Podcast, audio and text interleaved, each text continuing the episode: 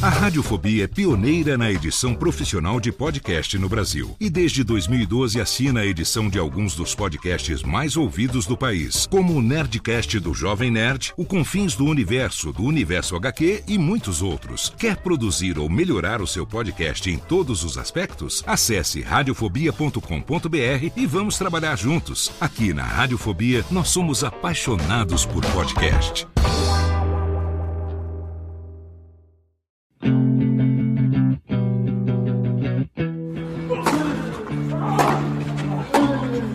Começa agora o Backhand na Paralela, o podcast sobre tênis que vai além das quadras. Apresentação de Jeff Paiva e comentários de Ariane Ferreira. Ready?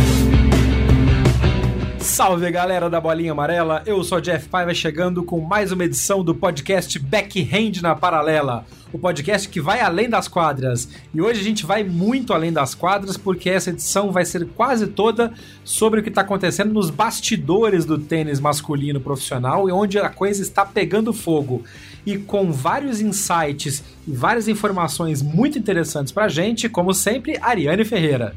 Salve galera, vamos falar dessas polêmicas e também vamos explicar para vocês por que é tão importante entender o que está acontecendo nos bastidores da ATP. A gente vai falar da briga política entre o Conselho dos Jogadores, presidido pelo Novak Djokovic, e algumas das estrelas, como Federer e Nadal, e Vavrinka também. Então tem aí um grupo muito interessante se debatendo com o outro, onde para onde o tênis masculino vai, para onde o tênis profissional vai, e o que, que isso impacta em todas as camadas do tênis, inclusive para quem está começando também, porque tem gente que está tentando entrar na, no ranking e tá tendo dificuldade porque as regras estão mudando e a coisa tá meio fluida. Vamos tentar botar ordem nessa conversa e entender o que está exatamente acontecendo no campo da ATP. Além disso, tem o resultado do Masters 1000 de Indian Wells, vários jogos bons, vários conflitos interessantes acontecendo nas quadras, tanto no masculino quanto no feminino, e a gente comenta o resultado para você. Este é o Backhand na Paralela. Oh, turning on the style.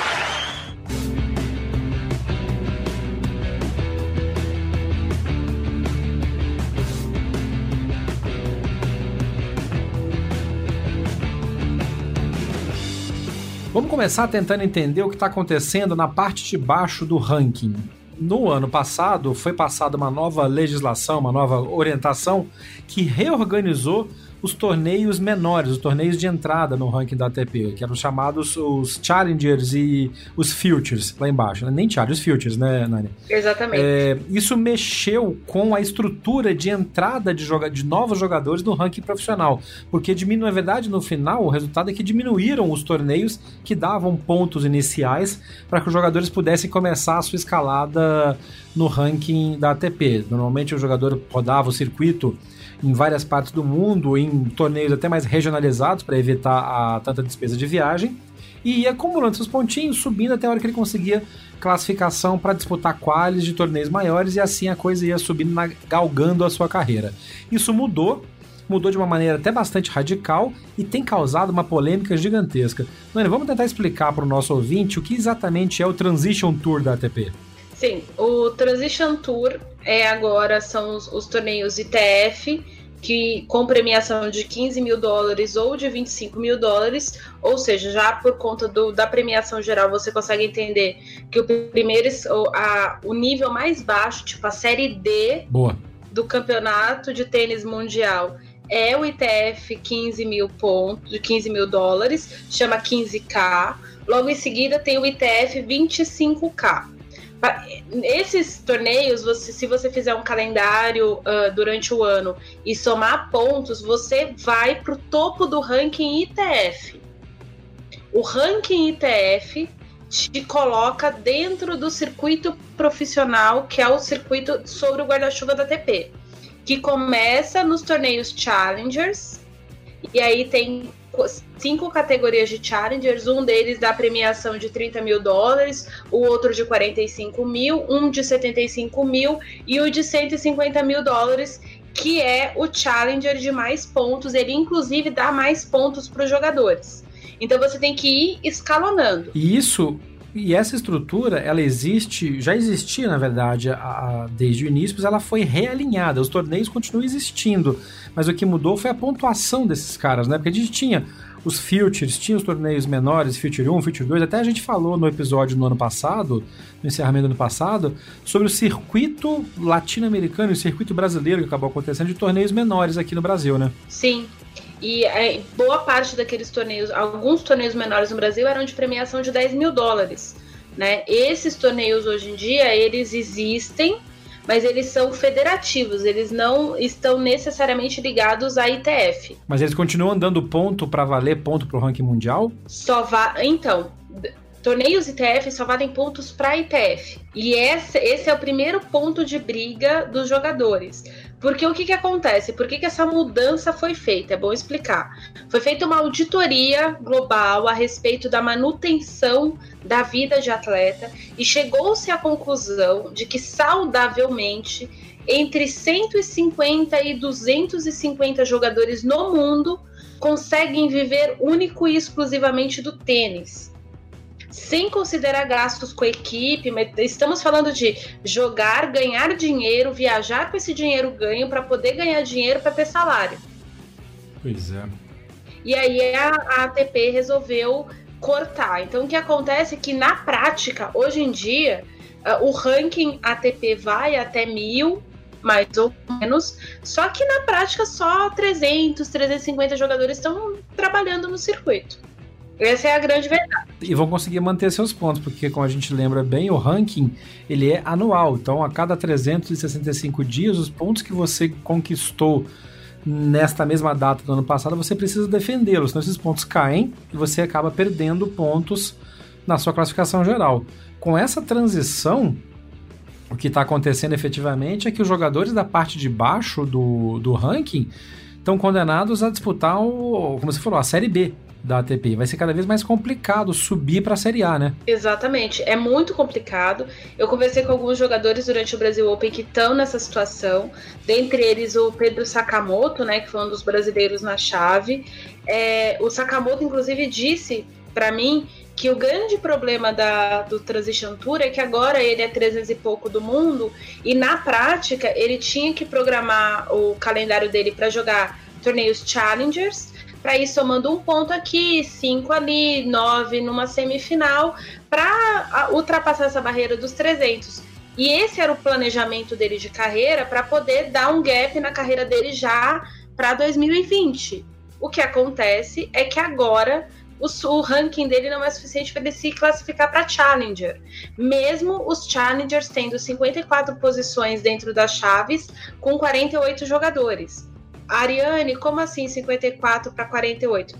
Os 16 primeiros de ranking dentro dos Challengers entram como cabeças de chave e não jogam a primeira rodada.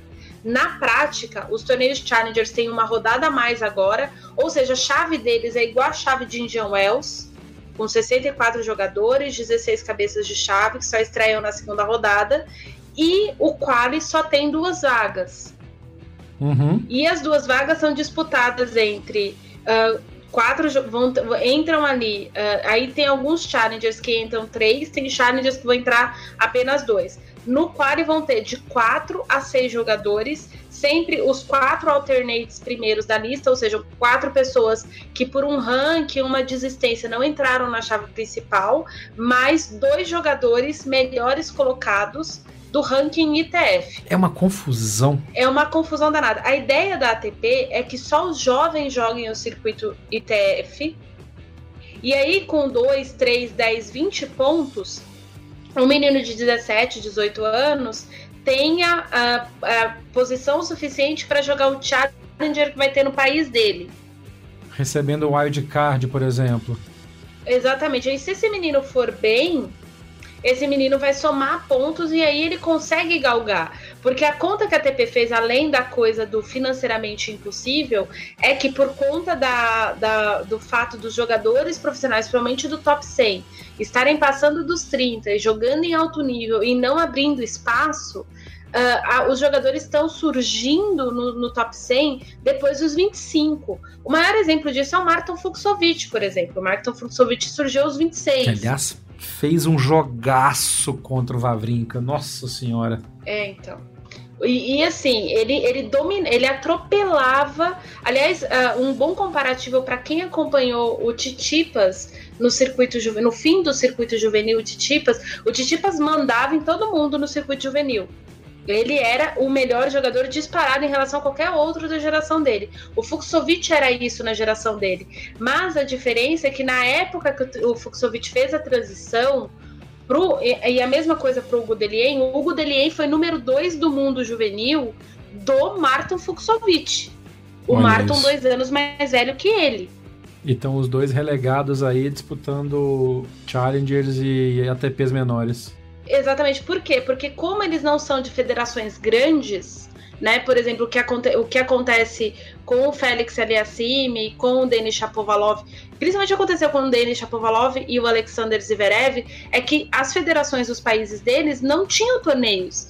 Então não ia ter que rolar convite. O Delien falou que o primeiro convite que ele ganhou na carreira, ele tinha 22 anos, foi num Challenger na Colômbia e quem deu o convite para ele foi o Santiago Girardo, que é o cara que estava bancando o torneio.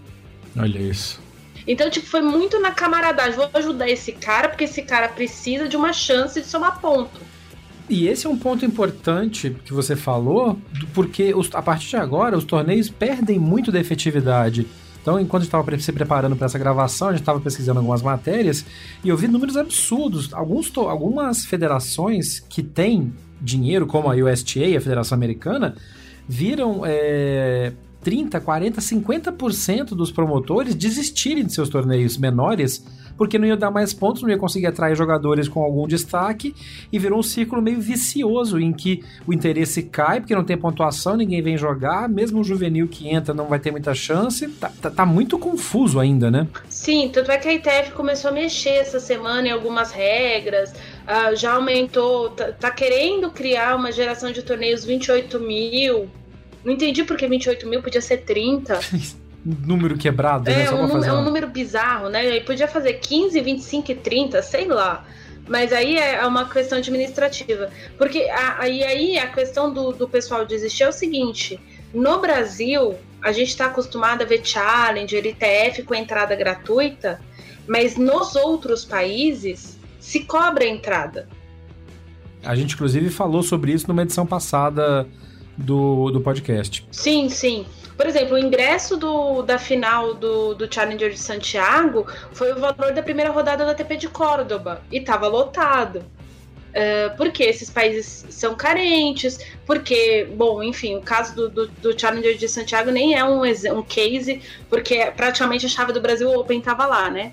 Mas é. enfim. Não, mas esses menores, por exemplo, a gente mesmo falou há um tempo atrás, quando eu estava conversando sobre a evolução dos meninos brasileiros que estão morando na Europa agora, e inclusive do Thiago Wilde também, além do Orlandinho e do Felipe Meligeni, é, que eles vão sempre pra Turquia, lembra? Que a gente, tava, a gente falou Sim. várias vezes, se quem ouve, a gente ouviu várias vezes falar isso. Vão pra Turquia, disputam torneio lá, e esses circuitos vão acabar, esses torneios vão acabar. Porque eles faziam parte desse circuito menor de, de futures de 15, de 20, de 25, que davam as primeiras portas de entrada pro jogador. Isso acabou. Exatamente. Então, por exemplo, a gente teve. O João Menezes, por exemplo, teve um gap alto de ranking ano passado.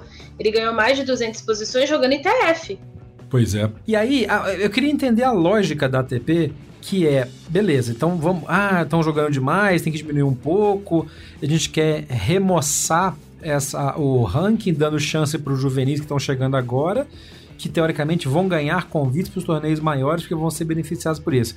Efetivamente, me parece que a ATP fez o Thanos, né?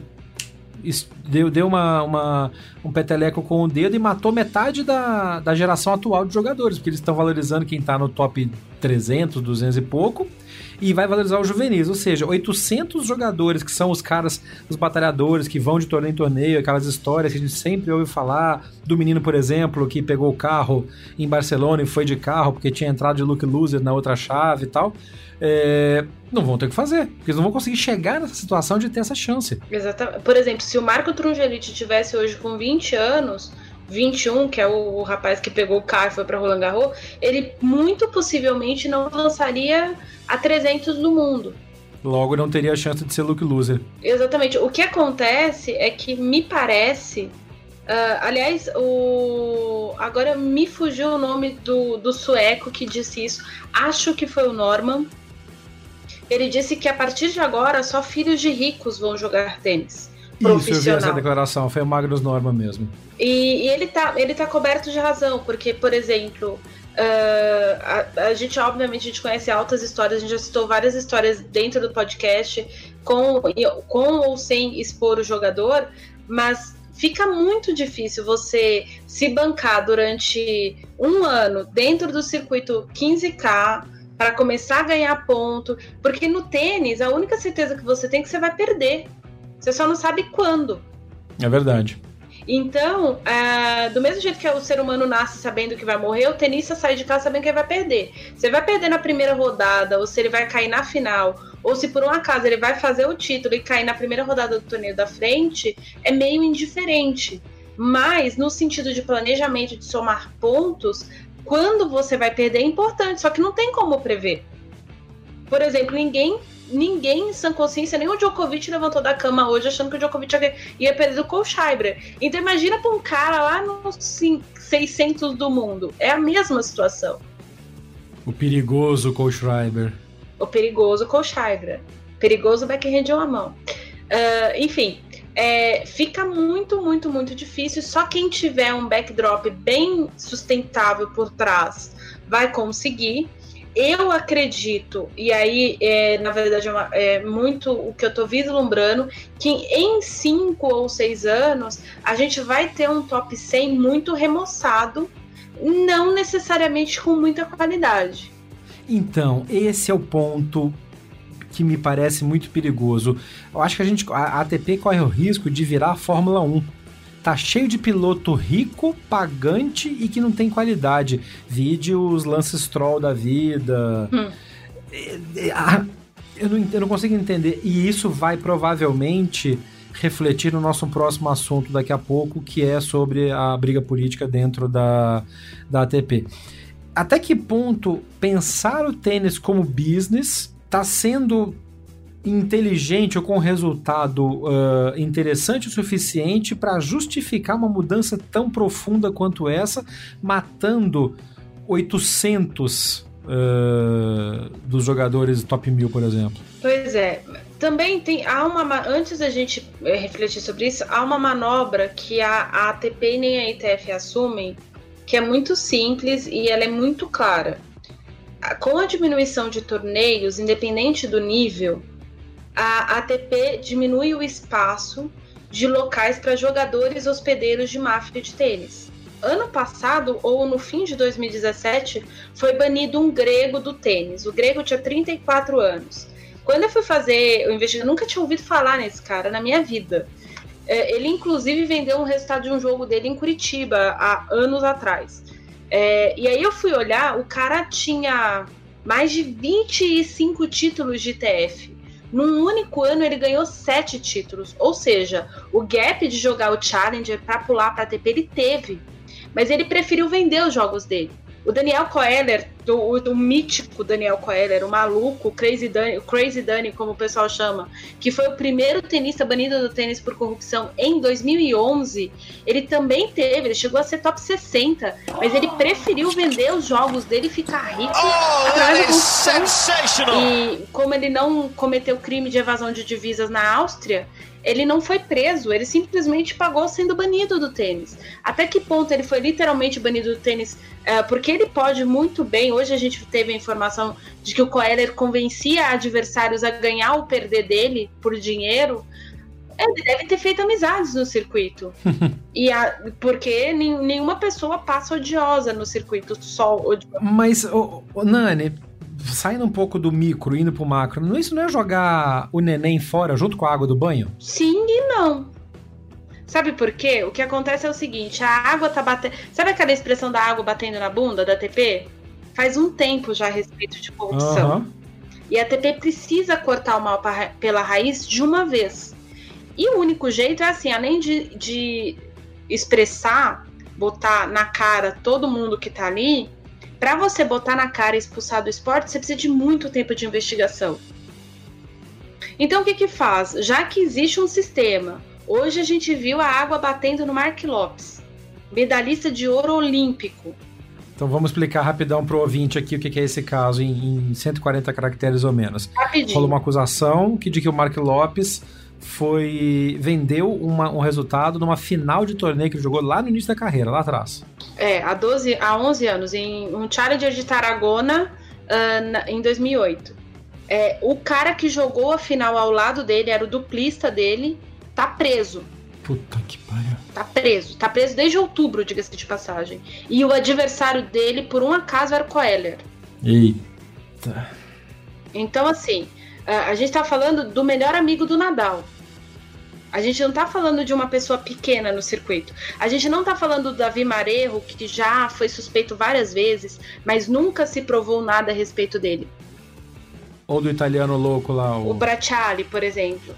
É. Mas no caso do Mark Lopes é, é, muito maior, porque o tio não pegou, mas o Mark Lopes está sendo investigado pela Polícia Civil, pela Guarda Civil, né? Porque na. na La Guardia, La Guardia, La Guardia Civil, Civil, que é o, a polícia investigativa da Espanha, dentro do quinto juizado, que é o juizado mais importante de crimes federais, uh, de, de razões econômicas. Ele está sendo investigado por lavagem de dinheiro, corrupção ativa e mais um monte de coisa. Então, assim, se a água chegou no Mark Lopes, ela vai levar um monte de gente poderosa junto. Ou a ATP vai maquiar, como fez com o doping nos anos 90, segundo o Agassi, para se remoçar agora. Então, às vezes é jogar o neném fora junto com a água, ou às vezes é atirar o neném e catar ele na mão logo em seguida que percebeu que ele caiu. pois é, meu medo é esse, porque como a gente tá vendo que a ITF, a ATP e a ITF já estão tentando mexer nesse esquema do ranking que já, já ficou complicado, meu medo é tentar jogar, pegar o neném, o neném escorregar e esborrachar com a cara no chão. É, é, é um assunto muito, muito complexo, é mas muito. que tem muita coisa pela frente. E nosso objetivo no, no backhand na paralela, como a gente já falou, que é ir além das quadras, a gente vai continuar acompanhando é, essas evoluções, o que, que, vai acontecer, os resultados que vão acontecer. Agora, é um fato. O primeiro movimento é cortar imediatamente, foi cortar imediatamente vários dos torneios que, que aconteciam e que davam não só é, espaço para os jogadores começarem, quanto levavam tênis para os fãs de tênis. Porque isso é outra coisa importante de lembrar também. Exato. Era a chance que muitas cidades menores e muitos amantes do tênis, nessa era de informação muito mais. Uh, de fácil acesso, de poder ver ao vivo jogar, torneios profissionais de tênis. E, e, isso não vai acontecer, como a gente falou agora, vários torneios sendo cancelados. Eu tô lendo uma matéria aqui da, da, da Tennis Life que diz que de 14 torneios Futures que aconteceriam em Israel em 2018, só um vai acontecer. Um ou dois no máximo, porque são patrocinados por pais de atletas. Então, realmente tá virando aquela coisa que eu acabei de falar da Fórmula 1 de pagar para poder ter o negócio. Eu, eu, eu ainda tô tentando entender, confesso, eu como jornalista esportivo há muitos anos, acompanhando tênis há muitos anos, é... Tô tentando entender como é que isso vai funcionar. Isso nos leva a uma outra parte que é entender a estrutura da ATP. Por que essa decisão foi tomada tão autocraticamente e tão e com uma divisão tão forte entre o que é ITF e o que é ATP? Então, o que, que é a International Tennis Federation e o que, que é a Association of Tennis Professionals? São duas entidades que comandam o tênis no mundo, efetivamente, mas cada uma tem uma área de atuação muito forte, né, Nani? Exatamente. Vamos tentar desfazer esse, no, esse novelo aí. O que acontece é o seguinte: a Federação Internacional de Tênis, a ITF, é a, manda, é a FIFA do tênis. Boa. É quem controla. Que medo dessa comparação. É, vai saber, né, também. Nunca esgravutei para saber, gente. Vai que. que é, medo, o que acontece lá, é o seguinte: é todas as, todas as. A maior parte dos países tem federações. Né? No Brasil, a gente tem uma confederação, porque o nosso país é uma federação e cada estado tem uma federação específica de tênis. Logo, a gente tem, tirando o Rio de Janeiro, né? Mas enfim, isso é outra história. Uh, e aí a gente tem uma confederação que é a CBT congrega todas as federações, as federações brasileiras. Estaduais. As, as, federações estaduais e é distrital para poder representar o tênis brasileiro mundialmente através de uma única pessoa, no nosso caso, Rafael Vestrup. Alguns países possuem, não possuem federações internacionais. Uh, o nome é associação, porque a legislação do país permite uma associação em que todos os clubes e os, os atletas que se tornam profissionais passam a ser acionistas. É uma espécie de, de acion, a, sistema acionatário em que o pessoal recebe, tem. É como se fosse um clube que todo mundo paga, mas todo mundo tem o direito de usufruir. É o caso da Argentina, é o caso da, da Austrália, é o caso do Canadá, ah, é o caso da Federação Irlandesa e assim por diante. Não só no tênis, como em outros esportes. É por isso que, por exemplo, a camisa da Argentina tem AFA no escudo, é. porque é a Associação de Futebol Argentino, não é nem federação, como é na Bolívia, por exemplo, que é a Federação Boliviana de Futebol. Ou Peru. Exatamente. Boa. É, ou no Brasil, que é, no caso, a confederação igual no mesmo esquema exatamente, do tênis. Exatamente, Uh, então, a ITF, ela, ela recebe os representantes de cada país, independente do tamanho. Uh, vale lembrar que a ITF, por estar dentro do guarda-chuva do Comitê Olímpico Internacional, há determinados países que não são países reconhecidos internacionalmente, mas que uh, por conta do, de, da, da, da, do Comitê Olímpico Internacional é, aceitar aquilo como uma nação, uma bandeira a ser representada, que a Confederação, a, a Federação Internacional de Tênis precisa aceitar. O caso de Kosovo, por exemplo. Uh, no caso de Curaçao, especificamente no tênis, Curaçao não é uma bandeira. Curaçao joga pela Holanda. A mesma coisa para o Suriname, no caso do tênis. Então, tem muito tenista que você vê que defende a Holanda, na verdade, nasceu no Suriname, em Curaçao, São Martin, alguma ilha do Caribe e assim por diante.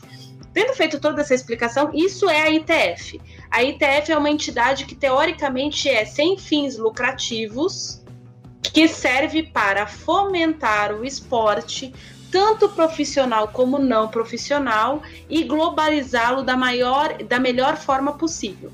É para isso que a ITF existe. Feito Entendi. isso, a ITF é a guardiã das regras, doutrinas e diretrizes do esporte. Regra, quem muda é a ITF. Boa. Explicado? Bom, vamos ao que é. Explicadíssimo. Vamos ao que é a Associação de Tenistas Profissionais. A ATP é a mesma coisa que a WTA. É como se fosse a NBA. O que, que é a NBA? É uma empresa que gere o campeonato de basquete dos Estados Unidos. A NBA não é a autoridade de representação do basquete americano. Existe uma Federação Americana de Basquete que responde à FIB, que é a Federação Internacional de Basquete. A ATP é uma liga, como é, por exemplo, a Premier League do, do futebol inglês. A Premier League é uma empresa, é uma empresa que gere o campeonato de primeira divisão e segunda divisão do futebol inglês. Mas a Federação Inglesa é outra história. Vamos voltar para a ATP então. A ATP é uma empresa. A WTA é outra. A WTA cuida das meninas a ATP cuida dos meninos. As duas são independentes, mas como uh, é o caso de outras empresas de outros esportes, responde à Federação Internacional. Na prática é isso. E aí, a ingerência na, na organização dos torneios, por exemplo, é no caso dos torneios maiores da ATP ou da WTA, e aí até chegar nos grandes lãs, que esses sim voltam para a ITF. É só uma, uma divisão importante, dá para entender por que, que às vezes alguns torneios têm regras diferentes de outros. Não vamos entrar nesse buraco de minhoca por agora, mas só para explicar aqui: todos os torneios acima de Challenger até os Masters 1000 são da ATP e seus equivalentes femininos com nomenclaturas diferentes, que são os premiers mandatórios, por aí vai, são da WTA. E os grandes lãs são organização organizados e validados, chancelados, digamos assim, pela ITF dentro de uma associação das quatro organizações de grandes lãs. Tem esse outro nível de complexidade ainda, né? Exato. Enfim, vamos falar então da ATP agora e da treta que está rolando. Por a ATP ser uma empresa particular, praticamente, ela tem regras, legislações internas peculiares. Por isso que a ATP não tem um presidente como tem o presidente da FIFA, o presidente da FIBA de basquete, isso tudo que a Nani acabou de explicar agora. E a treta no momento é porque o conselho da ATP, que é o conselho diretivo que organiza toda a parte burocrática da empresa, inclusive num modelo do, muito comum nos Estados Unidos e na Europa. O conselho é que escolhe quem é o CEO, quem é o, o que ocupa o cargo de chefia, diferente da, da posição de presidente que a gente tem aqui no Brasil. Este CEO atual da ATP não terá o seu contrato renovado. Em outras palavras, está sendo cordialmente demitido. Exatamente. E o que está acontecendo para isso, para chegar nessa situação? Está havendo uma disputa interna dentro do conselho e dentro do conselho dos jogadores também, que alguns concordam, outros não concordam, e aí tá rolando uma briga, uma guerra civil fortíssima entre as, os principais nomes do esporte. É isso mesmo. O, tanto o Federer quanto o Nadal estão criticando a postura do atual presidente do conselho, que é o Novak Djokovic, que é quem, teoricamente, uh, ao que tudo indica, peitou a demissão do Kermord. Vamos só dar um, um levantamento, é, um resuminho aqui. Quem é o Chris Kermord? O Chris Kermord foi jogador, top 141, ele é britânico, ele jogou nos anos 80, depois disso ele aposentou, foi trabalhar na indústria cinematográfica na Inglaterra, é, virou produtor de, de música, tinha um estúdio e tudo mais. Nisso ele foi convidado uh, dentro do conselho da Federação Britânica para fazer parte do conselho ali de Wimbledon, por ser um ex-jogador e tudo mais, e logo em seguida foi contratado para ser diretor, porque ele tem formação em gestão, em marketing, tem especialização nessa área, para ser diretor assistente geral de Wimbledon. Ele trabalhou em Wimbledon durante dois anos como diretor assistente e em 2007 ele foi o diretor geral do ATP 500 de Queens. O trabalho em Queens, ele mudou o, o, torneio, a roupagem, é um torneio extremamente tradicional, mas ele mudou o atrativo do torneio para os jogadores. Ele começou a botar jogadores de saibro jogando o torneio. Isso era uma, uma questão muito importante que tinha na época no circuito. Muitos jogadores de Saibro evitavam jogar torneios antes de Wimbledon, exatamente por, por uma questão de, de prática na quadra e tudo mais. Inclusive, o próprio Meligene e o Guga eram muito claros nesse ponto que só disputava o Wimbledon porque era obrigatório pela regulamentação, ia lá, pisava, jogava e ia embora. É, se ganhar, teve sorte. Era mais ou menos esse esquema, assim, tipo o Marcelo Rios. Sempre inventa, sempre ele falar, o Marcelo Rios sempre falou que ele, ele procurava um jeito de ficar lesionado em Wimbledon, é, é, enfim. é o famoso forçar o terceiro cartão amarelo, né? Então, a partir dessa atuação dele no ATP de Queens, ele foi contratado para ser diretor na mudança do ATP Finals. Porque, para quem não se lembra ou não é do tênis na época, o ATP Finals, como a gente conhece hoje em Londres, com os oito melhores do ano, com uma premiação monstro, com as oito melhores duplas, é, com um atrativo uh, extra quadra para o público muito grande e regras de pontuação semelhantes à de Grand Slam, né? Os caras vão para lá porque eles ganham muito ponto também, tem isso. Por isso que os caras se esforçam uma semana a mais para jogar o torneio. A premiação é muito grande e assim por diante. A ATP estava saindo do sistema Master Cup para o sistema atual de Masters 1000 e precisava de criar um novo torneio. E aí botou na mão do Kermord e o Kermord fez do ATP Finals uh, um torneio tão ou mais importante que alguns Grand Slams. Boa. Muito bem. A partir disso, uh, a ATP mudou a direção e tal, estava sob o comando do Brad Drewitt, que é um australiano. Infelizmente, o Brad Drewitt descobriu que era portador de daquela doença ela, né? Que é a esclerose lateral, lateral amiotrófica. E, e aí ele decidiu largar a ATP para se tratar. Infelizmente, o, o Brad Drivet já faleceu. E aí, em 2014, a partir de 1 de, de janeiro de 2014, o Kermord assumiu o tênis, né? E, e aí, o que, que é o Kermord? O Kermord é o CEO da ATP, como se ele fosse o presidente. Por quê? Porque ele tem o voto de Minerva do conselho da ATP. E o que é o Conselho Diretivo da ATP? É um grupo que representa os jogadores, formados pelo David Edigin, que é, por um acaso, ele está interino no cargo, né? Ele é diretor-geral de marketing da IMG, aquela toda poderosa do, do empresa de marketing esportivo que a gente já citou aqui.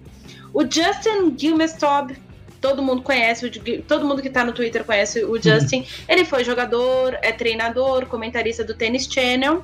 e o Alex Zinglot, que é ele é representante, ele é diretor de marketing da Sportstadar, que é a empresa que administra as informações estatísticas de tênis que são tornadas públicas. Ou seja, aquelas estatísticas que a gente vê no aplicativo da, da ATP. Na tela da transmissão do, da, da Tênis TV, que é um braço da ATP. Exatamente. E, e aí a Tênis TV é um braço da ATP Media. Aí Uh, o, Dave, o, David Edgins, que eu disse que é da, da, da, IMG, ele também teve atuação dentro da TP Media, agora não mais, ele é só exclusivo da IMG. E do outro lado da mesa, dentro do conselho diretivo, ficam os representantes dos torneios. Os representantes dos torneios tem o Gavin Forbes, que é da IMG, o Charles Smith, que é o representante dos torneios Masters 1000. O Charles Smith é o atual diretor-geral do Masters de Xangai. E a gente tem o Straka, Straka, ou é alguma coisa parecida, ele é alemão, e ele representa os torneios em nível 500. Então, Gavin Forbes e MG, os 250. O Charles Smith representa os Masters 1000 e o Harry Straka representa os torneios ATP 500. Uh, esse é o conselho diretivo da ATP. E representação dos jogadores? Então, os jogadores são o David Edgins, o Justin Gimestor e o Alex Inglot. Aí as pessoas estão pensando aí agora, gente, e o conselho dos jogadores? Então, o conselho dos jogadores é uma outra história, tá abaixo, mas para a reunião geral do board, eles não participam. Ah, então eles não têm voz ativa na hora da decisão final. O que acontece é o seguinte: eles decidem e repassam para os seus representantes. Enquanto a gente está falando isso, uh, o próprio David Edges acabou de postar uma declaração. Isso a gente está gravando no meio da semana. Opa. Uma declaração dos, dos representantes dos jogadores da ATP explicando a posição e a diferença de posição entre o conselho dos representantes dos jogadores, o conselho dos jogadores e o presidente do conselho da ATP para tentar explicar, clarificar um pouco esta bagunça. Este link eu vou postar também, está postado no, no post do, deste episódio lá no bhnaparalela.com.br. Isso é importante a gente dar uma ouvida no que ele está falando, porque, enfim. Então, aí, para vocês entenderem por que, que tá toda essa polêmica. Uh, ah, para quem não acompanha o dia a dia das polêmicas do tênis, o Justin Gimestop ele está sendo processado por ameaça de morte e por uma agressão física a um amigo dele que o acusou de, de, de falcatruas a respeito de apostagem. E beleza. Preso por tentar por atacar o cara. Ele estava com alguma arma branca na mão, isso não ficou muito claro, a polícia americana não explicou. Ele precisou pagar uma porrada de dinheiro para poder sair e ainda está sendo julgado. Nessa, isso aconteceu em novembro do ano passado. Quando isso aconteceu, Leighton Hewitt, Magnus Norman, alguns desses ex-jogadores muito ativos dentro da ATP ainda pediram a demissão dele e ele foi seguro pelo Kermort. O que acontece é que o voto dele convenceu os demais representantes dos jogadores a derrubar o Kermort.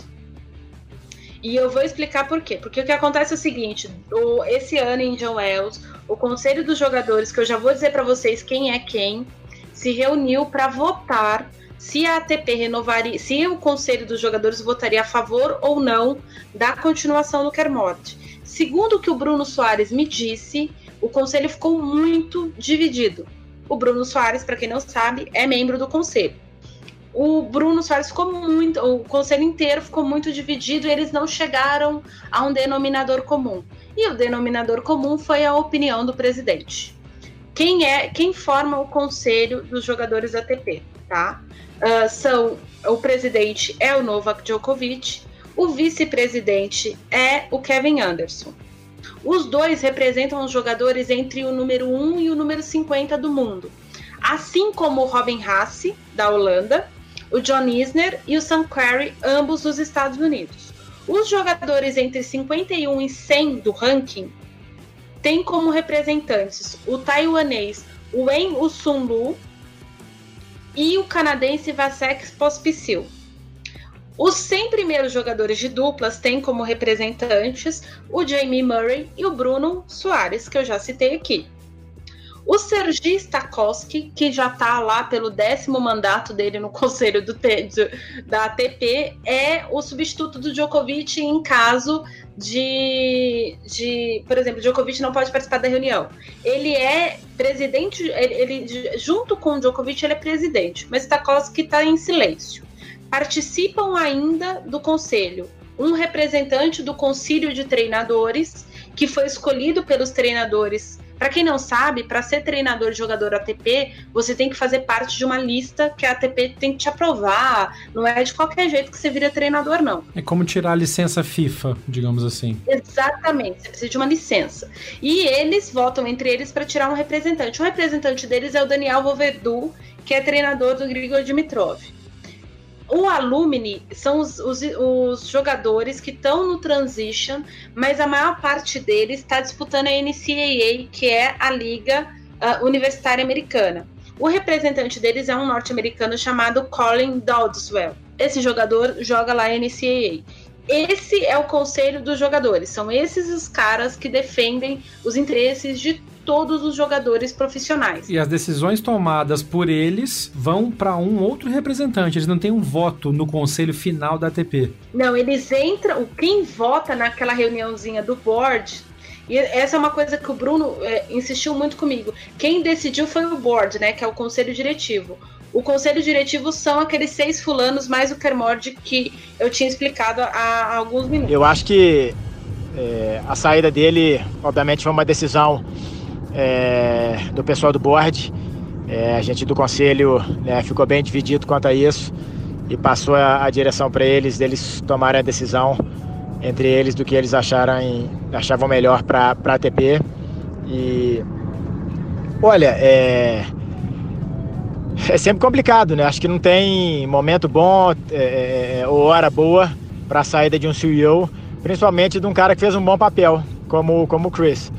É, tem gente que, que acredita que né, poderia ter feito algumas coisas terem sido feitas diferença, ter, terem sido feitos diferente, mas é, isso é de cada um. É, então o pessoal acabou chegando à conclusão que era, que era melhor ele encerrar né, esse último mandato. Eu acho que no legado dele muita coisa positiva, né? Aumento de prize money, é, dois novos eventos, Next Gen Finals, ATP Cup, é, muita coisa subiu, o tênis está num momento muito positivo, então acho que ele deixa um legado muito bacana para a associação é, e mostra que ele fez um, um grande trabalho. Então, o Bruno explica bastante a respeito disso, que é o board que votou, é, que tomou a decisão. Uh, só para vocês entenderem, aí você fala assim: ah, mas a Ariane sempre pode dar empate, já que são seis pessoas. Não, o board são sete pessoas. O voto de Minerva, como eu já disse, é do CEO em atuação da ATP, só que por um, um, um sistema dele, é, um, uma, uma, posição dele, o Kermord nunca desempatou votação. Porque o que, o que ele pensava? Normalmente, quando empata a votação, ou dois representantes dos torneios pensam como um representante dos jogadores e o oposto, ou os torneios pensam de um jeito e os jogadores do outro.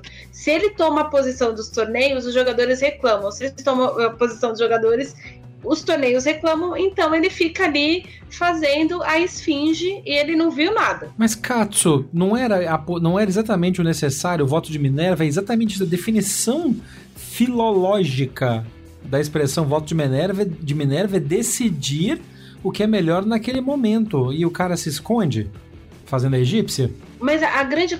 Mas aí é que tá. A grande questão é a seguinte: o, a atuação do CEO da ATP não é só fazer voto de Minerva. Não, claro, mas na hora que precisa ele não vota. Mas o que acontece é o seguinte: o Kermord ele tem como é, é, um traço de personalidade, inclusive foi por isso. Aliás, é, eu esqueci de dizer isso. Ele foi, é, ele foi pro cargo porque o, o Brad Drewett disse: vamos contratar o Kermord para minha posição. Então, assim, ninguém nem discutiu com a indicação dele por base do Brad Dewitt, porque a gente nem pode, nem precisa dizer o que esse homem fez pelo tênis masculino. Uh, e aí o Kermord veio e fez umas coisas muito maiores, mas enfim, é, o Kermord ele é muito político. Então ele tenta pelo convencimento, pelo diálogo. Teve, tiveram várias decisões, por exemplo, a respeito de pontuação. Uh, por que, que até hoje não se define se o Rio e Buenos Aires vão mudar de piso? Porque os outros torneios da, da gira não querem mudar de piso. E ninguém chega num consenso. E os torneios dos Masters 1000 acham errado o Rio de Janeiro virar piso rápido. Então a posição do torneio dos Masters 1000 é contra. Porque os Masters 1000 sabem que o Rio de Janeiro quer ser Masters 1000. Pelas regras ATP, não podem ter 10 Masters 1000, só 9. Então alguém vai perder o status. É. Que inclusive, quando rolou essa regra inicial, teve uma treta porque Hamburgo era 1000 e foi reduzido para 500, né? Exatamente. E aí. E aí a... Monte Carlo estava ameaçado. Exatamente. E o que acontece é o seguinte, e a grande bagunça até hoje é que Monte Carlo é o único Masters 1000 que não é obrigatório para ninguém, joga quem quer. Uh, o Masters 1000, tanto é que assim, os jogadores eles podem deixar de, de, Os jogadores dentro do top 30 eles podem deixar no ano, sem nenhuma justificativa clínica, de não jogar um Masters 1000. Tirando o Federer, aí tem algumas regras muito específicas que antigamente só o Federer e o Leighton Hewitt estavam dentro delas. Hoje em dia é só o Federer. Uh, por causa de é idade. Meritocracia, né? É, Quem meritocracia, idade, tal, título, é. filho, um monte de coisa. Uh, enfim, é um monte de coisa bem burocrática que só o Federer está dentro agora. Uh, os jogadores têm, têm o direito de desistir de um torneio, então todo mundo pula Monte Carlo. Uh, joga Monte Carlo só quem tá afim de, de, de posar foto lá. É, normalmente é assim que funciona. uh, enfim, é assim que funciona. Então, tudo na TP tem que se sentar à mesa e se discutir, porque é uma empresa que visa lucros. É, e aí, uh, o Djokovic disse publicamente. Aí tem uma outra, um outro ponto. O Bruno dá a entender aí, vocês ouviram, o Bruno dá a entender que não era para ter sido dito o que aconteceu dentro do conselho dos jogadores, mas o Djokovic disse que o pessoal está descontente com a forma como o tênis está sendo guiado. E ele não explica exatamente qual que é a raiva da galera. Porque se a gente for olhar em números secos, a premiação do ATP Finals duplicou. A, a premiação do Masters de Monte Carlo duplicou. A premiação geral. Desde o primeiro ano do, do Kermord até esse ano. Se a gente for olhar a premiação geral de, da maioria dos Masters 1000, duplicou. Uh, junto com a política de, de criação de marca, de branding para dentro dos Grand Slams, que era uma coisa que a ATP não fazia, porque os Grand Slams são responsabilidade das federações que os têm, mas a, o concílio dos Grand Slams junto com a ETF. Mas a ATP atuou firmemente dentro para vamos aumentar a premiação, porque os meus jogadores ali entre 70 e 150 do mundo tá dizendo que é muito, muito caro ir para Paris perder na primeira rodada, é muito caro ir para Melbourne. É e aí a ATP entrou com ações de marketing, com contrato, uh, alguns contratos de marketing que foram feitos com a ATP, a ATP botava como cláusula obrigatória os caras investirem em um dos torneios dos Grand Slams. Então, por exemplo, teve um contrato que a ATP assinou com um banco internacional, que já não é mais patrocinador da ATP, que o banco patro... era obrigado a escolher um, um torneio do Grand Slam. Aí esse torneio escolheu Roland Garros. O próximo contrato que veio para a ATP podia escolher um dos outros três. Roland Garros não ia ganhar dinheiro do próximo patrocinador. E com isso, o crescimento financeiro, principalmente de premiação de primeira rodada, tornou-se possível.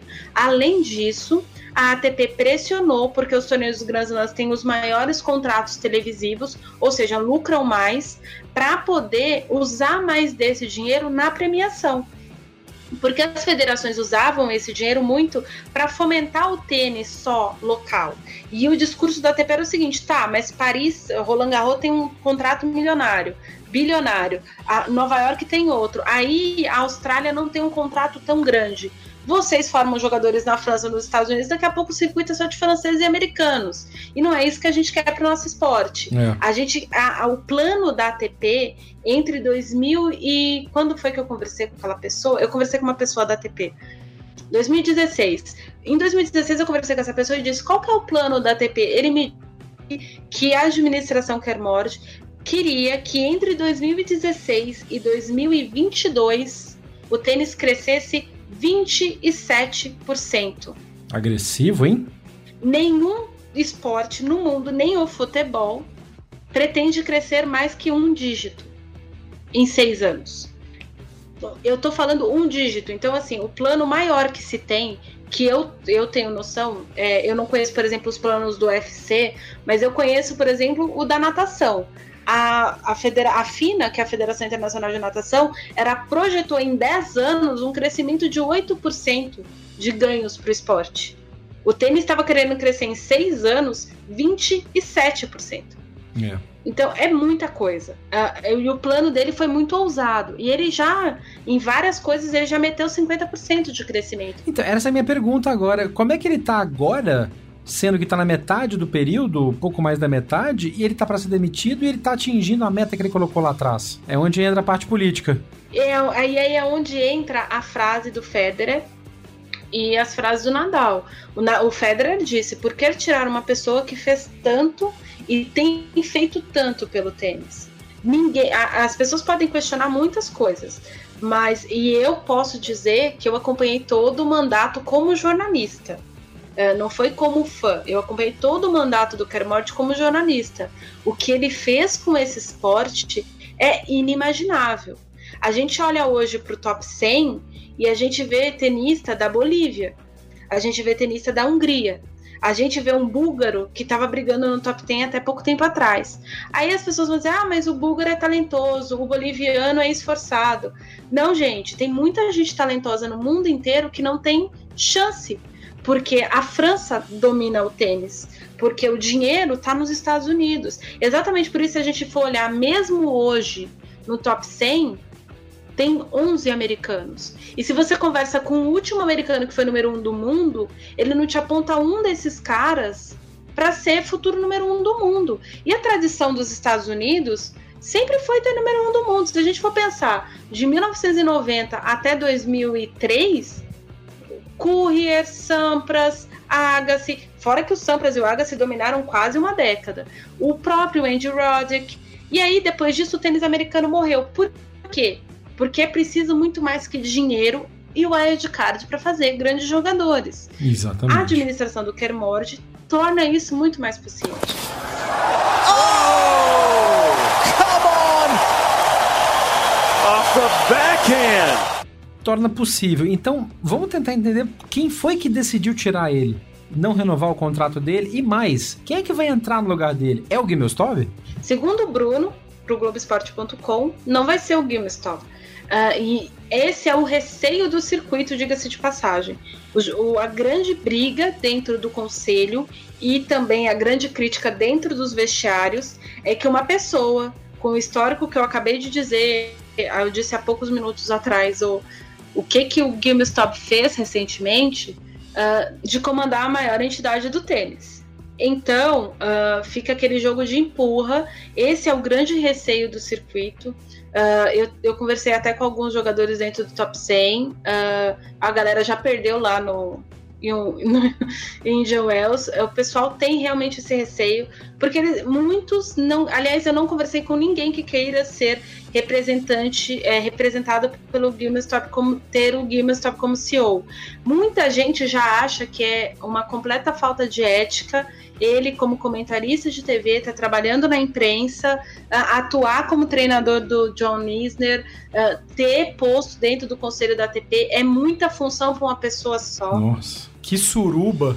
É, é muita função para uma pessoa só. Ele tá, ele tá metido em muitas coisas. Uh, ele não se dá bem com a Katrina, a Katrina Adams, que é a presidente da USTA. Ele é um crítico que faz ferrenho. um baita trabalho, diga-se de passagem.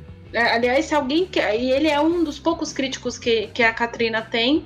E é, eu não, nunca consegui entender, ver lógica no ponto de raciocínio dele, mas aí é. Cada um acha o que acha, né? Ah, enfim. Então, é, ele cria. O, GameStop está criando uma fumaça.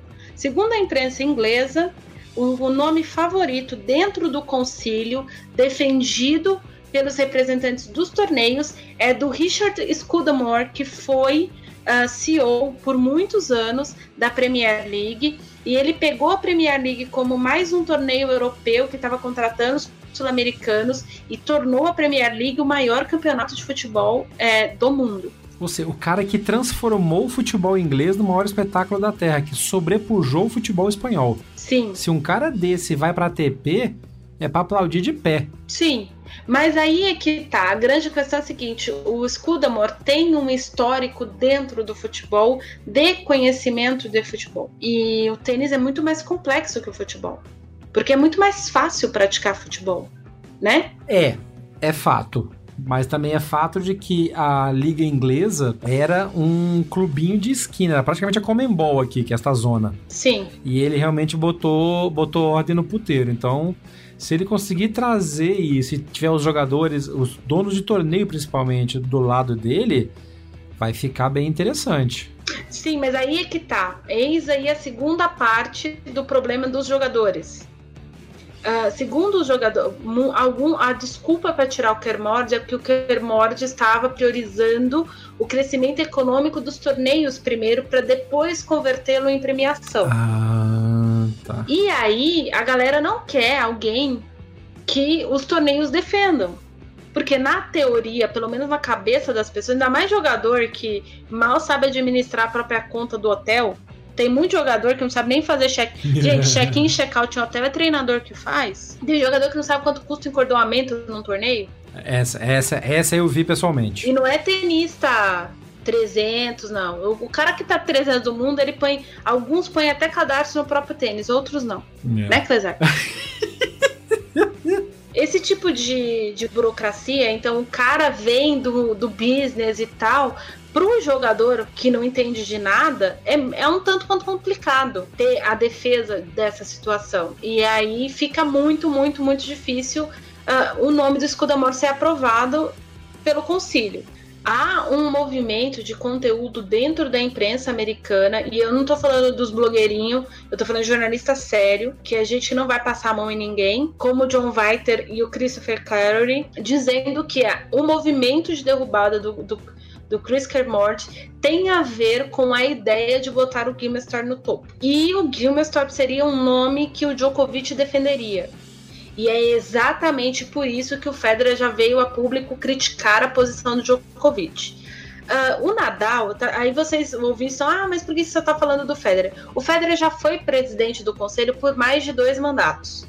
O Nadal, ele participou do conselho por ser um jogador, mas o Nadal nunca viu efetivamente, ele já disse isso há, há um tempo atrás, de que ele acha que muitas vezes o conselho da ATP é para jogador ficar brigando. E eu não tiro a razão dele, não. E efetivamente, no, o, o conselho não consegue nem se se organizar para poder fazer alguma coisa efetiva para eles mesmos. Exatamente. E, e, e, essa é a opinião do Nadal. Ele fala, o conselho é para para boi dormir. Então a conversa é, é cantiga de ninar. Então o Nadal critica o Djokovic porque quando a decisão foi tomada, e essa é a reclamação de todos os top 10, não é apenas do Federer e do Nadal, inclusive do Zverev, de que ninguém ficou sabendo de nada. É, o Vavrinka, inclusive, deu uma entrevista gigantesca pro Telegraph, quer dizer, ela foi repercutida no Telegraph, mas na verdade foi uma carta que o Vavrinka escreveu Logo depois do Australia Open, também descendo a guasca, falando que ninguém foi consultado, que isso aqui tá uma zona, desse jeito não pode mais, tem que mudar isso aí, tá ok? É, e aí a gente entra naquela história do que o Bruno falou.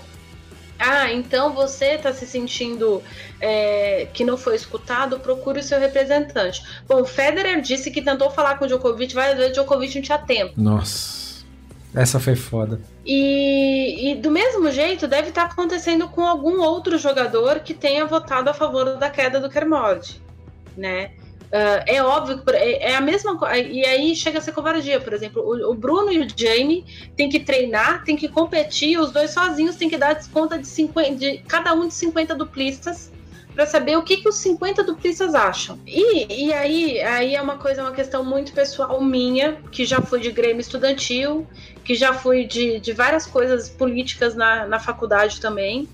É, eu acho que o representado precisa ser ouvido antes de ser representado. O que isso quer dizer, ouvinte? Uh, o meu deputado precisa saber porque ele foi votado, para na hora que ele sentar lá para apertar o botãozinho do sim ou não em relação aos, aos projetos de lei, olha, a, a maior parte do meu eleitorado é contra isso. Eu tô aqui para representá-los. Então é não. Querido, querido ouvinte e querida ouvinte do podcast Backhand na Paralela, por favor, um momento de, de carinho pela linda inocência, mas pela, pela linda visão do mundo que a Ariane Ferreira tem. Eu admiro demais essa visão otimista de você, Nani. E a gente sabe que infelizmente não é assim que a banda toca, né? Não, não é assim, mas aí é, é óbvio que assim, eu dei o exemplo do deputado, né? E aí eu tô querendo é, demais. Então, por isso que eu falei, pois é. Eu tô querendo demais eu, de um deputado. Eu fui presidente de Grêmio no colégio, na faculdade, até a hora que eu saí, saí da política, pelo amor de Deus nunca mais para isso. Então eu entendo também o desespero do Bruno, do Jamie, dos O André Sá foi representante do jogador durante muito tempo também, né? Sim, o Sá, o Marcelo foi do conselho no último mandato. O último presidente do conselho da ATP era um duplista, o Eric Butorak. Uh, o Giri Simon foi. O Giri Simon era o o Larger, né? O, o, braço direito do Federer quando o Federer estava no primeiro mandato. A gente teve grandes e bons nomes uh, comandando o conselho da ATP. E é a primeira vez, eu cubro tênis há bastante tempo, que eu vejo essa confusão danada. De você conversar com o jogador e o jogador tá puto. É. Mesmo. E, tá, e tão puto é mesmo. Então, é exatamente isso. Os caras tão puto e a coisa tá transbordando. E normalmente isso se define em conversas reservadas, ali no vestiário e tal. Não vaza pra grande imprensa. Realmente a coisa tá borbulhando. Esse é um assunto que vai render muito ainda, a gente vai continuar acompanhando. Para quem quiser ler mais coisas periódicas, a Ariane tá postando no site. A Ariane sempre comenta do site para o qual você escreve, mas acho que vale a pena repetir sempre. Dá o endereço direitinho do, do onde o pessoal pode te ler. O pessoal pode me ler no tenisnews.com.br não se assustem com a quantidade de pop-ups. Estamos trabalhando para diminuir a quantidade. é, gente, eu vou falar a verdade, ai, né? Eu coloquei no post deste episódio um link direto para as matérias da Ariane, que é quando você clica no nome do autor, do autor, da autora e vem as matérias da Ariane. Então, quem quiser ler, acompanhar as, as apurações em profundidade que a Nani faz, também vai falar bastante sobre isso. Além disso, eu recomendo demais acompanhar o blog do Alexandre Cossenza. Sim. Que não gosta de mim, mas a gente gosta do que ele escreve. É, que é o Saque Voleio. Também tem o link lá no post, o Saque Voleio que fica dentro do UOL que o Cossenza tem feito matérias muito interessantes sobre isso, sobre esses bastidores também. E, como eu já falei mais cedo, eu botei no link também o post do Ben Rothenberger, que é um dos, dos redatores de tênis do New York Times, falando sobre essa diferença de posturas entre presidente de conselho, presidente de jogadores, representantes, essa bagunça toda. Esse post está em inglês, obviamente, mas dá para ter uma noção exata do, do que está acontecendo. É fato que a giripoca ainda vai piar bastante, tem muito caroço para ser achado debaixo desse angu ainda, e a gente vai continuar acompanhando é, no decorrer dos acontecimentos e trazendo para vocês uma análise sempre em profundidade do que está acontecendo. A gente faz uma pausa agora e na volta a gente fala de Indian Wells, um Índia e dois Wells. Indian Wells, o Masters 1000 que aconteceu no Tênis Paradise, no paraíso do tênis da Califórnia e que teve jogos sensacionais. Este é o Backhand na Paralela.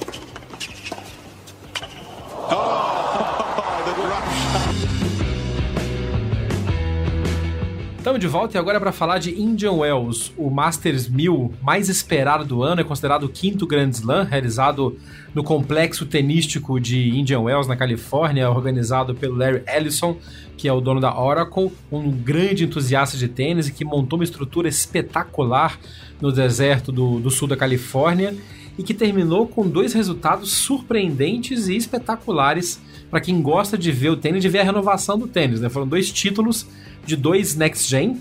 O Dominic Thiem, que venceu o Roger Federer numa final muito disputada, que estava na mão do Federer, dava para o Federer ter ganhado, mas o Thiem fez uma, uma remontada, uma recuperação espetacular.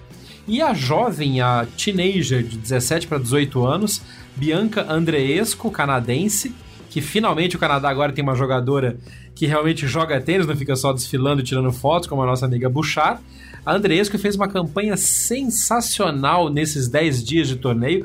Veio como wild card, como convidada da organização, pelos resultados que ela já vinha obtendo no início do ano, mas nada que pudesse prever uma caminhada tão forte e tão espetacular a ponto de levar o título do Masters 1000 de Indian Wells derrotando a Angelique Kerber na final, mas uma campanha muito, muito sólida, que ela meteu 0 e 1 na Garbine Murguruza no decorrer da campanha e veio jogando muito, muito bem. No final, realmente parecia que a Andresco sentiu um pouco o esforço dessa, dessa maratona de jogos, afinal ela vinha uh, naquela campanha, como a Ariane falou no início desta edição, o tenista sabe que vai perder. Às vezes ele perde mais tarde ou mais cedo, mas normalmente ele vai perder no decorrer da semana.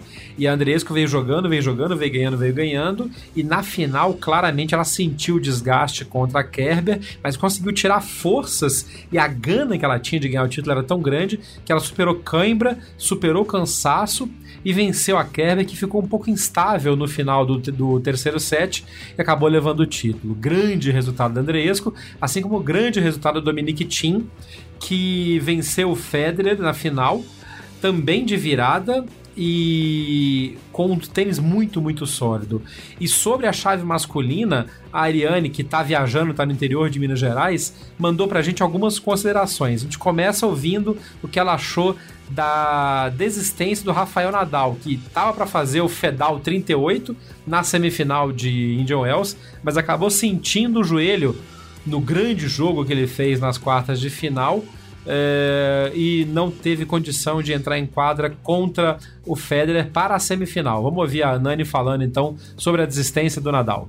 É, e o Rafael Nadal desistiu, não é? Acho que o Rafael já tinha dado indícios no início da semana da disputa em Indian Wells que não jogaria o Miami ou Madrid. Nós sabemos que o Nadal sempre vai dar preferência para jogar torneios em casa, principalmente os torneios no Saibro, que hoje em dia é o que o calendário espanhol tem no tênis masculino. Uh, então ele já a, a, ideia dele baixar de Miami para mim já parecia muito clara e ele declarar isso no início de um Masters 1000 que foi no caso de Indian Wells já apontava que ele tinha algum problema físico. O Rafa desistiu de Brisbane, a gente não pode deixar de lembrar disso. É, em 17 torneios uh, no piso rápido, o Nadal jogou dois. Ele terminou um como campeão, aliás, dois não, minto, três. E ele desistiu de um no meio da campanha e o outro ele foi até a final e perdeu. Então a gente precisa também dar esse timing pro, pro Nadal. E já não é mais um jogador que o físico aguenta o piso rápido. Ele joga o calendário por objetivos pessoais dele, ele quer se manter no topo, ele precisa somar pontos, ele quer repetir títulos que ele tem. Então é uma pena a gente ver que o Nadal está novamente com esse problema no joelho. Os problemas que ele tem no joelho são rofa, patelatite, essas coisas. É, é, o tipo de coisa que não tem cura, não tem cirurgia, é repouso, é desgastar menos e o estilo do Rafa desgasta bastante o jogo dele. Ele teve alguns jogos desgastantes, principalmente contra o Caixa 9. Esse jogo contra o Karen Caixa 9, além de ter sido fisicamente difícil, é, foi em dois sets mas foi um jogo difícil para o Nadal. O Nadal precisou virar o primeiro set.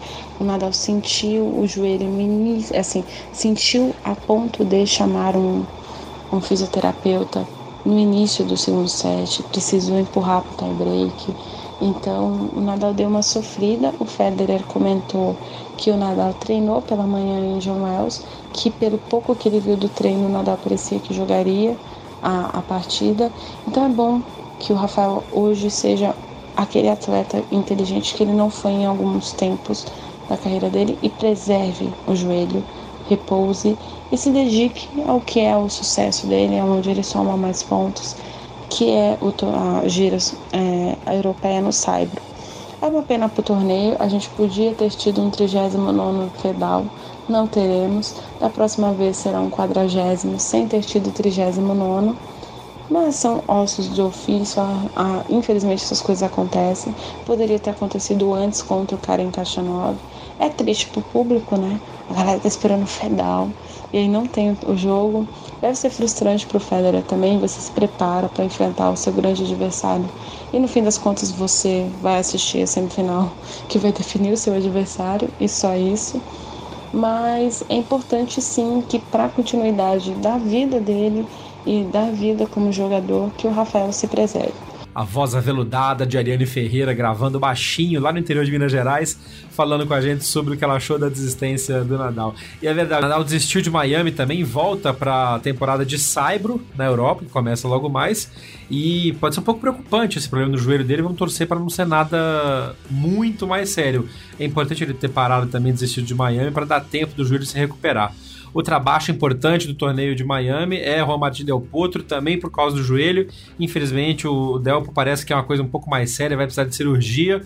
Já tinha desistido de Indian Wells, defendeu seu título, desistiu de Miami também, e é meio dúvida para quando que ele vai conseguir voltar de novo a disputar o torneio, o circuito profissional. Provavelmente não nos primeiros jogos, primeiros torneios de Saibro da temporada europeia, que é uma pena, porque o Del Potro jogando é também outra poesia em movimento. Bom para a nova geração que está vindo agora, uma belíssima campanha do francês Gael Monfils, que também precisou desistir de, de Indian Wells por causa de contusão, também pelo esforço, veio jogando muito no decorrer do ano. É, parece que também que pegou um pouco o desgaste e isso é um, é um pouco até normal quando você vem da temporada da transição para a temporada do Saibro, alguns jogadores acabam sentindo um pouco mais. Quem não escolhe tão bem assim, ou não pode escolher tão bem assim o seu calendário, acaba sofrendo um pouco com contusões. Vamos ver como é que esses três voltam. Nadal, o Del por si vai conseguir voltar, e o, o que está jogando um tênis também vistosíssimo concentrado, continuo achando que o Monfils é um dos favoritos para Roland Garros esse ano. Eu achava, para mim, a final seria entre Monfils e ou Federer ou Nadal. Acabou vindo o Tim, porque ganhou por WO com a desistência do Monfils, e o Federer, porque ganhou por WO com a desistência do Nadal. Vamos ver o que vai acontecer agora para o decorrer da temporada de simples. Na chave de duplas masculina, um ótimo resultado do Marcelo Melo. Marcelo que vinha de resultados ruins, tinha aquela polêmica toda, operou, não operou as costas, como é que ele estava se sentindo, estava se recuperando, voltando, precisava de uma, de uma campanha sólida para conseguir é, ter confiança e voltar a jogar bem no decorrer do, do, da temporada. E o Marcelo fez uma campanha espetacular ao lado do Lucas Kubold, chegou à final de duplas uh, de Indian Wells. E inclusive o Marcelo mandou uma mensagem pra gente comentando como é que foi o, como é que ele viu essa chegada à final de Indian Wells. Infelizmente não deu para levar o título, mas foi um jogo muito duro em que a dupla vencedora acabou jogando melhor do que o Marcelo e o Kubut em detalhes e, e ganharam no match tiebreak. Fala pessoal, é, infelizmente não deu aqui hoje. Uh, eles é, jogaram melhor que a gente a partir do segundo set. A gente começou bem o jogo, mas a partir do segundo set eles começaram a jogar melhor. E o Zé Baios realmente fez a diferença no Super Tie Break jogando muito bem. É, mereceram a vitória, eles tiveram uma, chave é, incrivelmente dura. É, a gente fez o que pôde hoje, mas não deu. Né? A gente, da mesma maneira, sai feliz com o resultado é, de eu voltando a jogar bem com a final de Master Series. Né? Agora aproveitar essa confiança em Miami e para o resto da temporada saber que a gente está jogando nosso alto nível novamente. É, vitórias e derrotas acontecem, é cabeça tranquila que a gente fez uma bela semana, uma excelente semana e saímos daqui somente com coisa positiva é, para frente. Marcelo, inclusive, respondeu uma pergunta que eu fiz. Eu queria agradecer ao Doro, que é o assessor de imprensa do Marcelo. É, tem muita gente que já sabe, mas tem muita gente que não sabe. Por que, que o Marcelo, quando vai sentar na virada do, dos games ímpares, o Marcelo, é, dependendo do torneio, ele não senta na cadeira. Ele coloca a toalha no, na, na, divisória das duas cadeiras ali e senta numa, numa posição mais alta. Foi assim em Wells, ele faz isso em Wimbledon também. E ele respondeu pra gente por que, que tem essa curiosidade de não sentar na cadeira e sentar no lugar mais alto. E eu sento ali no braço porque a cadeira é muito baixa. Então fica é ruim para as costas é, sentar numa cadeira muito baixa, eu que sou muito alto. Eu faço isso já tem uns sete anos mais ou menos. Né? Eu sempre tento sentar mais alto. Wimbledon eu sempre faço isso também, é, para sair de um ângulo melhor, para não forçar muito as costas. Beleza? Tchau, tchau, pessoal. Abraço. Esse é o Marcelo Melo, vice-campeão de Indian Wells, ao lado do Kubot, com uma campanha muito boa. Bem-vindo de volta, Girafa. Que bom te ver jogando tão bem assim. Obrigado pela, pela cortesia de gravar para a gente esse áudio logo depois da final de Indian Wells e eles já estão em Miami para treinar para poder jogar no novo Masters 1000 que começa agora nessa semana. Começa hoje, segunda-feira, quando o podcast está indo ao ar. E a gente vai acompanhar e volta para comentar os resultados após o Masters 1000 de Miami. É, outra notícia que agitou também o tênis neste final de semana foi a escolha do Jaime Sims como capitão da Copa Davis pelo Brasil. A gente tinha aventado essa hipótese quando o João Suete foi demitido, em alguns episódios para trás, eu e a Ariane comentamos sobre os possíveis nomes que poderiam vir a ser escolhidos e o Jaime foi um dos comentados, era uma das possibilidades e acabou sendo escolhido pela CBT. Eu, particularmente, eu acho que uma, uma escolha bacana, uma escolha interessante. O Jaime já era para ter sido capitão da Copa Davis há quase 15 anos. Foi logo na época em que teve o boicote dos jogadores contra a administração da CBT à época, que era do Nelson Nastas. Então o Nastas tinha indicado o Jaime como capitão, foi quando o Gui e o Meligeni fizeram o boicote. O, o, o Jaime nem chegou a assumir a posição de capitão, mas ele volta agora mais maduro, com uma, uma vivência maior no tênis, como treinador na academia que ele tem em Miami. É, vai ser interessante ter o Jaime trazendo uma visão diferente para a Copa Davis. Inclusive, eu estava comentando com o Eduardo Onsins, que é o irmão do Jaime, também comentarista, foi participante do podcast do Backhand na Paralela, quando a gente estava na edição ainda com o pessoal da revista Tênis, continua comentando no podcast da revista Tênis, vale a pena ouvir também. E o Edu falou uma coisa interessante, que a ideia do Jaime é, vai ser trabalhar também a juventude, trabalhar a nova geração do tênis que está vindo para cá. E também com a sua voz macia e aveludada, gravando na noite de Minas Gerais, a Ariane mandou algumas opiniões sobre a escolha do Jaime para a Copa Davis. É, pois então, o que eu achei da contratação do Jaime Nunes, eu achei uma boa contratação, se a gente considerar os nomes que a CBT tinha teoricamente à disposição. É, era muito pouco provável que a CBT fosse literalmente algo novo, algum nome com pouca experiência. Muito se falou a respeito do Daniel Melo. Eu acho que não é nem o momento e nem a razão para o Daniel assumir a Copa Davis. Eu nem citei isso no episódio que a gente falou de Copa Davis, em que a gente discutiu a capitania da, do Brasil no torneio. É, eu me posicionei contra o Sá, que era um dos favoritos, principalmente do público, né? E também da crítica. A gente algumas semanas ficou sabendo o anúncio público de que o Sá foi anunciado como funcionário da Tênis Austrália, que é equivalente à CBT lá do tênis australiano. A gente sabe que o André vai fazer um serviço muito parecido com o que ele já faz para a ITF, que é um trânsito entre os jogadores, principalmente os jogadores do circuito top, entre os, os 150 melhores do mundo, para tornar os torneios da Austrália melhores. A ITF também busca esse tipo de relacionamento do SAR com os jogadores para melhorar o próprio circuito e, enfim, as regras do tênis e tentar imputar diferenças. Então, o, o Jaime chega para gente com esse propósito de mudança é, mesmo dentro do novo, de, mesmo dentro do velho novo, como diria o outro.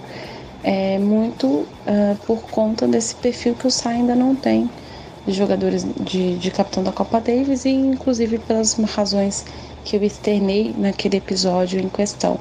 É, voltando a falar sobre o Jaime, uh, o Jaime é um bom nome, é um treinador que se reciclou, é um treinador que mudou para os Estados Unidos quando achou que deveria uh, se aprimorar as formas de treinamento, encarar outros perfis de jogadores. É como treinador, ele tirou muito no Gastão Elias, mesmo o problema do Gastão Elias não sendo técnico. O problema do Gastão Elias nunca foi técnico. É, muito pelo contrário. O Gastão Elias, por exemplo, tem muito mais recursos que o o João Souza no sentido técnico do tênis, mas nunca alcançou ali. Isso não é culpa do Jaime. Uh, a gente precisa entender quais são as limitações de um atleta e as do Gastão são essas que já se externou, mesmo ele estando trabalhando agora com outro excelente treinador. Então o Jaime está agora com uma escola mais americana, ele tem aquela cancha sul-americana que a gente precisa, porque o Brasil voltou para a segunda divisão do tênis então, o Brasil vai jogar zonal, o Brasil encara Barbados. É, é, preciso entender um pouco de Barbados. O Jaime, nesse sentido, vai ser bom, porque os jogadores de Barbados eles têm uma formação mais norte-americana. O Darian King, por exemplo, faz boa parte dos calendários dele dentro do calendário americano. Isso é bom. O Darren King provavelmente é um jogador que o, o Jaime já deve ter visto e os jogadores dele já devem ter defrontado algumas vezes. Isso é importante. Mas mais importante do que isso, é preciso saber se a administração do Rafael Westrop e todo o conselho da CBT vão dar tempo para o Jaime trabalhar. A gente vem de um, uma capitania de nove anos, com altos e baixos. O Brasil conseguiu dois de seus grandes resultados na Copa Davis, em sentidos históricos, uh, com o, o João Suete na capitania. Então a gente tem um legado que foi deixado pelo João, um legado de, de solidez muito forte. O Jaime precisa criar um jeito de fazer a dupla brasileira jogar melhor. E, e aí é, é uma discussão muito delicada, porque o Marcelo e o Bruno se conhecem desde o juvenil, sempre jogaram juntos, e mas não tá dando liga, não tá funcionando. Por quê? Porque hoje Bruno e Marcelo estão adaptados a seus parceiros. É, então o Bruno espera muito de Jaime no Marcelo. E, por exemplo, a gente pode confiar no saque do Jaime para definir um jogo. Do Marcelo, nem tanto assim o Marcelo depende muito de umas tomadas de decisões mais agressivas do Bruno, que o Bruno não tem, então, exatamente pelo perfil que o Kubo tem. Então a gente tem que pensar nisso, o Jaime tem que pensar nisso numa estratégia de jogo e o Jaime tem que trazer novidade. O Jaime é, nunca foi perfil de, de treinador que se apegava ao ranking do próprio jogador para prepará-lo para um treino, prepará-lo para um torneio. Ele normalmente preparava seu jogador e depois pensava no adversário. Acho que essa sempre foi uma forma inteligente de trabalhar. É o tipo de, tre de treinador que me agrada nesse sentido. E é importante que ele prepare os jogadores brasileiros. A gente já deu uma lista de jogadores que não precisam necessariamente mais jogar pela Copa Davis. Uh, o Jaime é inteligente. Ele sabe que mesmo determinados jogadores que a galera não quer no time, ele vai precisar desses jogadores cedo ou tarde. Então é bom que ele tenha esse trânsito com jogadores brasileiros e vamos esperar que ele faça uma renovação. E assim, mesmo esperando que ele faça uma renovação, acho muito cedo e uma coisa muito equivocada da parte de qualquer pessoa, por exemplo, exigir uma escalação de um Orlandinho, de um João Menezes, ou do próprio Thiago Wild, que dos jovens brasileiros a quem tem tido um determinado é, destaque, pelo menos nesse início de ano. A gente tem que deixar o Jaime assentar a poeira da capitania da Copa Davis. Ele é uma, um, ele tem um perfil nesse sentido de calmo, como o João Suete. O Jaime não é estourado, mas o Jaime tem aquele perfil de que ele foi um grande jogador de Copa Davis e na Copa Davis ele fez muita coisa como jogador. Uh, dentro das limitações dele, dentro das possibilidades que o Brasil e o torneio de Copa Davis tinham na época, a gente tem que levar isso tudo em consideração. Eu acho que a longo prazo, eu não estou falando a curto prazo, isso quer dizer que é um absurdo o Brasil perder para Barbados? Não sei, depende de quem o Jaime vai escalar. Com certeza ele vai escalar para vencer, mas se agora o Brasil perder de Barbados, é melhor que perca agora. E aí a gente desenvolve um trabalho no zonal, bem mais detalhado, para não disputar a primeira rodada ano que vem e aí construir toda uma situação. Ariane, você está torcendo para o Brasil perder para Barbados? Não, não estou. O que eu estou dizendo é que a gente precisa dar tempo para o Jaime trabalhar. E o que isso quer dizer? Mesmo que ele consiga um grande resultado agora diante de Barbados, mesmo que ele coloque o Brasil no grupo mundial ano que vem, calma. A gente precisa dar tempo porque o tênis brasileiro precisa de uma reciclagem e é uma reciclagem completa e isso inclui treinadores e isso inclui ele conversar, por exemplo, com uma aposta que era para a capitania, que é o Daniel Melo. Então a gente precisa pôr na mão dele. Isso é uma coisa que acontece em vários países. Uh, se a gente for observar exatamente as falas do Mariano Zabaleta, que é o vice-presidente da Associação Argentina de Tênis, e do presidente, que é Agostinho Caleri, eles falam muito em ouvir o Gaston Gaudio, entender o que o Gaston Gaudio está entendendo de seus jogadores. Você conversa com jogadores argentinos, eles falam exatamente disso, do Gaudio estar tá conseguindo entender pelo menos por agora, no início de trabalho, porque ele vinha de um trabalho com o Core, ele era assistente do Core, de entender o que, que jogador, o jogador espera, que tipo de jogador que quer jogar, quem não quer mais jogar, para simplesmente não ficar dependendo daquele desespero de imprensa de ah, quando o Del Potro vai jogar. Então a Associação Argentina já sabe que o Del Potro não vai mais jogar Copa Davis, é uma escolha dele, é um direito dele. Então quem quer jogar? Quem são essas pessoas? Como a gente pode renovar o tênis argentino através dessas pessoas? E a gente tem que seguir o mesmo caminho, exatamente o mesmo caminho. Ah, porque algumas falhas que aconteceram, eh, apesar de que a Argentina teve um grande sucesso, o Daniel Ossanic deu o título tão esperado, era um time forte, era um time coeso.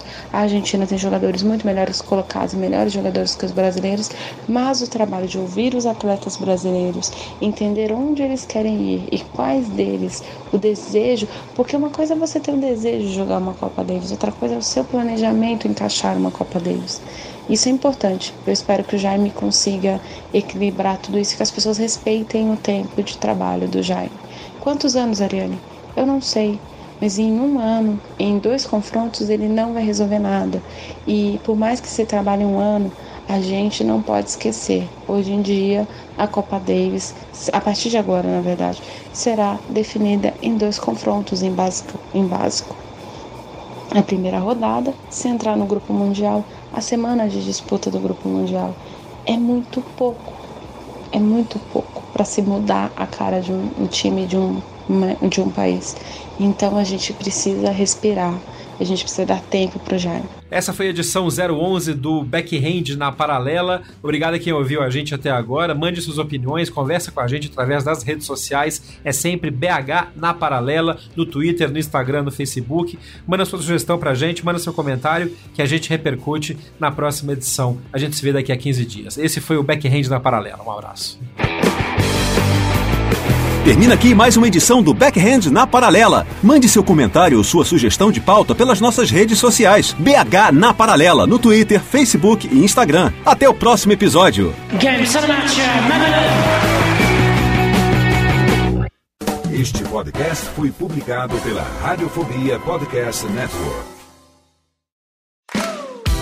Olá, eu sou Léo Lopes e quero convidar você a ouvir o Pod Notícias, a sua dose semanal de informação sobre o mercado de podcasts no Brasil e no mundo. Um podcast curtinho de 15 minutos com o resumo de tudo que acontece nesse universo do podcast que cresce a cada dia e que chega até você toda segunda-feira às 7 horas da manhã no seu agregador de podcast preferido e também no YouTube. Acesse agora em podnoticias.com.br.